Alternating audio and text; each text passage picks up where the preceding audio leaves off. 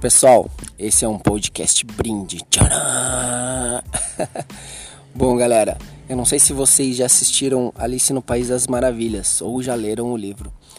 Tem um episódio, uma parte lá no livro que Alice ela se depara com dois caminhos que ela tem que tomar, um da direita um da esquerda.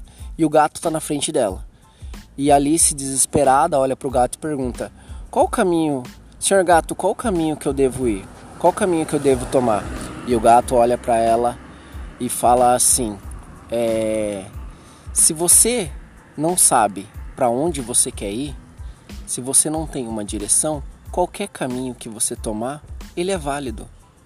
Ou seja, você sabe para onde você quer ir? Você sabe para onde você está indo? Ou você está deixando você tá igual aquela música do Zeca Pagodinho, Deixa a vida me levar. Se você está igual a música, então você vai chegar a qualquer lugar. Agora, se você tem um objetivo e você tem um caminho onde você já mentalizou, já traçou, então você vai chegar lá. Obrigado, gente. Boa reflexão para vocês e até o próximo podcast.